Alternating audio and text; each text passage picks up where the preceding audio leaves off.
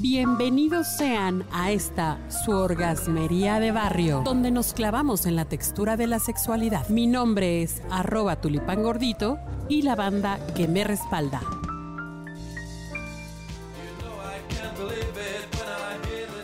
Oigan, pues estamos bien sacadas de onda. No, no es cierto. Estamos más bien como reflexivas, muy reflexivas. Estamos aquí en la orgasmería de barrio Adriana.g. Hola, ¿cómo están? Sean bienvenidos. Y también Norma Espi, ¿cómo estás? Muy bien.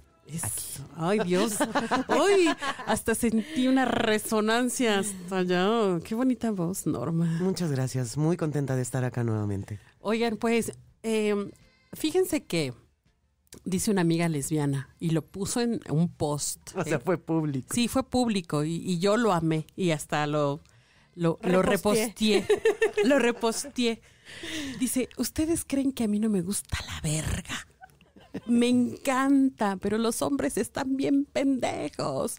Y entonces yo digo, putz, o sea, reflexionando con lo que dijo Carlos Salazar en esta maravillosa entrevista que tuvimos, hay, entonces, asegúnes, hay gustos, hay, o sea, nacemos con ciertos cromosomas, con ciertas hormonas, pero, pero en el camino nos vamos formando diferente y vamos optando y nos vamos orientando hacia distintos caminos, ¿no? Claro, pues yo creo que sí, acá en gusto se rompen géneros, o sea, tú puedes ser una persona homosexual, pero que te puedes enamorar de una persona de tu, de, de otro sexo, o sea, las preferencias son infinitas, creo yo, porque si hay gente que, por ejemplo, se puede enamorar de una persona del sexo distinto, o sea, opuesto a tu sexo, pues me refiero, pero no soporta vivir con ellos. Sí, así dice mi amigo Mau. No soporta. Si me escuchas, Mau, esto es para ti. Dice que se divorció, se casó con una mujer, se divorció porque dice, las mujeres están locas, son muy complicadas. Yo la verdad no, no le entro a eso,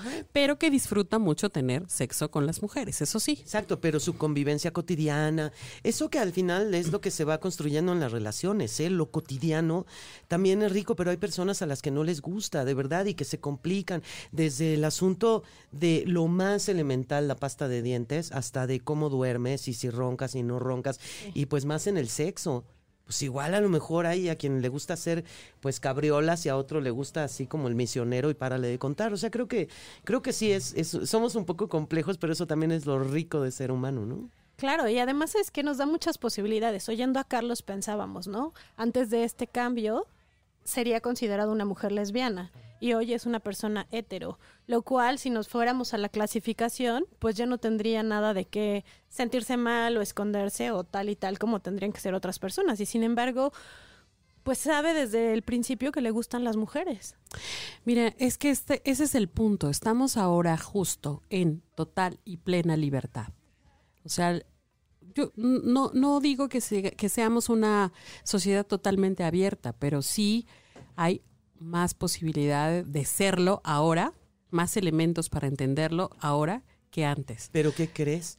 Fíjate que uno de los temas que, que yo he estado estudiando y trabajando justo para el podcast es acerca de la sexualidad de los griegos. La homosexualidad estaba perfecta y total y absolutamente permitida y además era casi una condición. O sea, en esa época, quien enseñaba a amar y, y con amar se engloba todo, ¿eh? O sea, no Pasión nada más y es amor, sí, es la cierto. genitalidad, Sí, sino claro. todo.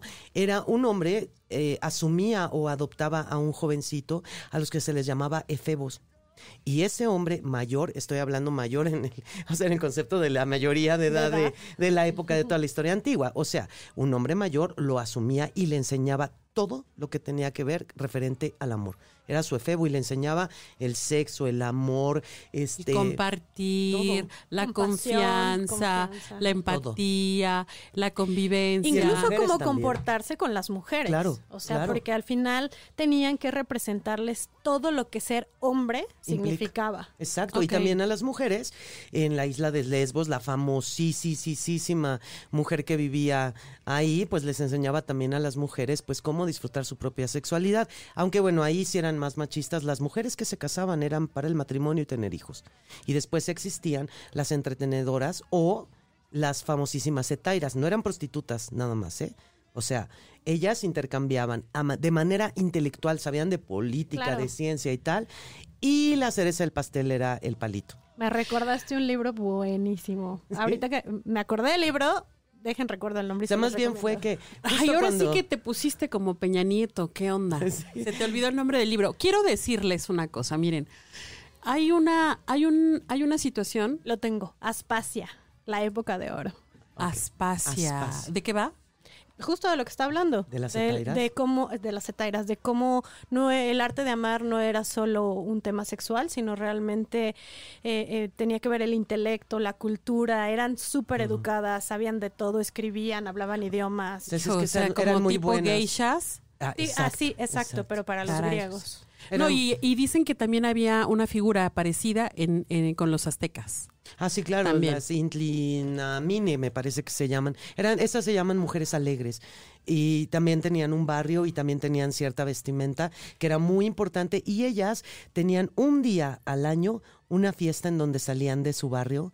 Y les, lo, que, lo que quería decir su nombre era la que sabe reír, la que sabe gozar. Entonces salían de su barrio, pues para enseñarle a la gente lo importante que era gozar y gozar de su propia, de su propio ser, de su sexualidad. Pero entonces, bueno, ahora, eh, digamos, en esa sociedad toda esta parte del goce y el disfrute asociado también a lo sexual estaba permitido. Después hubo ahí una una, el medio, una parte oscura en donde ya toda esa parte está está prohibido, prohibidísima. Y hay además una división sexual y económica que, que hace que un género eh, se ubique como eh, si tú eres mujer, disminuido, punto inclusive sin tanto tantas posibilidades económicas y hay otro género que no necesariamente es así que está como con más posibilidades tiene este cierto tiene más poder no cierto. Digo yo ustedes ya saben esa historia para qué les digo qué pero déjenme decirles algo en este ahora justo en esta en esta época alguien como Carlos es muy desafiante todavía. Todavía. Y, y es todavía eh, complicado en entenderlo, aceptarlo. Decíamos, o sea, solamente seguramente alguien que nos está escuchando y que está pasando por lo mismo que pasó él, nos está, nos puede escuchar y nos puede entender muy bien. Déjenme contarles algo que, que alguna vez, alguna vez participamos en una muy, muy seria investigación acerca de la comunidad trans. Ubicamos a la comunidad trans en los espacios donde creen que estaban en el espectáculo, en la estética y también en la cárcel, desafortunadamente. Y en la condesa. Sí. Las personas trans eh, hicieron una, una, les hicieron una entrevista así muy profunda y les aplicaron como varias, varios, este, varios eh, cuestionarios y de los resultados que a mí realmente me impactaron, porque les, les preguntaban acerca de, pues, de su vida, de su historia, de etcétera, ¿no? De los resultados que realmente me impactaban era que todos y todas las entrevistadas habían tenido unas vidas bastante difíciles. Todas habían tenido que salir de su casa, pues por ahí despuntando la adolescencia. O sea, cuando.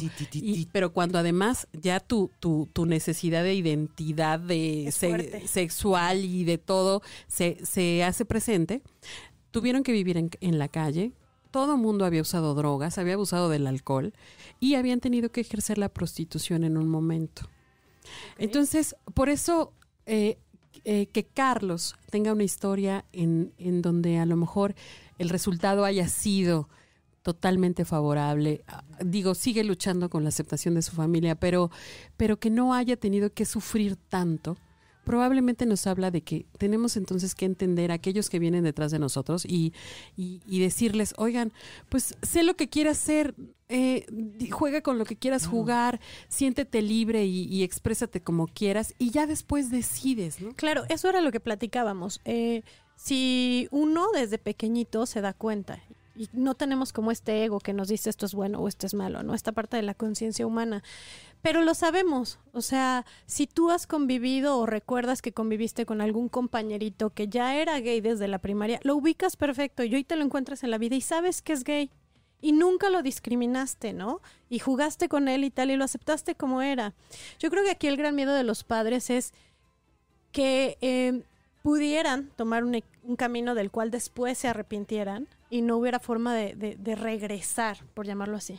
Sí, porque es esa parte es, es yo creo que en los padres también se manifiesta el, el miedo, porque pues toda la gente quiere tener minimis. O sea, quieren una réplica de sí mismos y pues también ahí está canijo, ¿no? Claro. Entonces, obviamente la intolerancia nace en el momento en el que papá, este machote, dice, no, pues es que yo quiero que mi hijo sea un macho y que le cuelguen hasta el piso y, y que se echa a todas las mujeres que pueda y las mujeres también, no, yo quiero que mi hija sea como yo, pues si hay ya hasta mamás que Una compiten. señorita. Una señorita decente. Decente. Que se siente con las piernitas cerraditas, ¿no? Entonces creo que también eso, eso es importante para los heterosexuales de alguna manera ha sido como más fácil, más natural, es decir, papá y mamá no se meten ni la sociedad. Y aún así tenemos un chingo de broncas con la sexualidad. Sí, porque si a ti te No gusta- por nada en la orgasmería de barrio. Exacto. Y fíjate, es que es bien interesante. Lo más grave es que si una chavita manifiesta y dice, no, pues la verdad a mí sí me gusta, ¿no? Me encanta darle, ¿no? Claro. no faltará la tía que diga, ay, mi hija. Y también le encanta, pero no lo dice así abiertamente, porque si tú vas a su closet seguro tiene una colección inconmensurable de unos de plástico, ¿no? Es decir, vivimos en una sociedad todavía con muchos mitos, con muchos tabúes, con mucha mojigatería, eh, y eso tendría que acabar.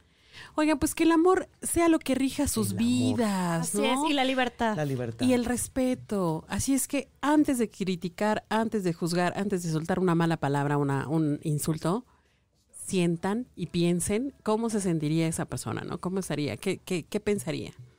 Nos vamos. Are you reeling in the years?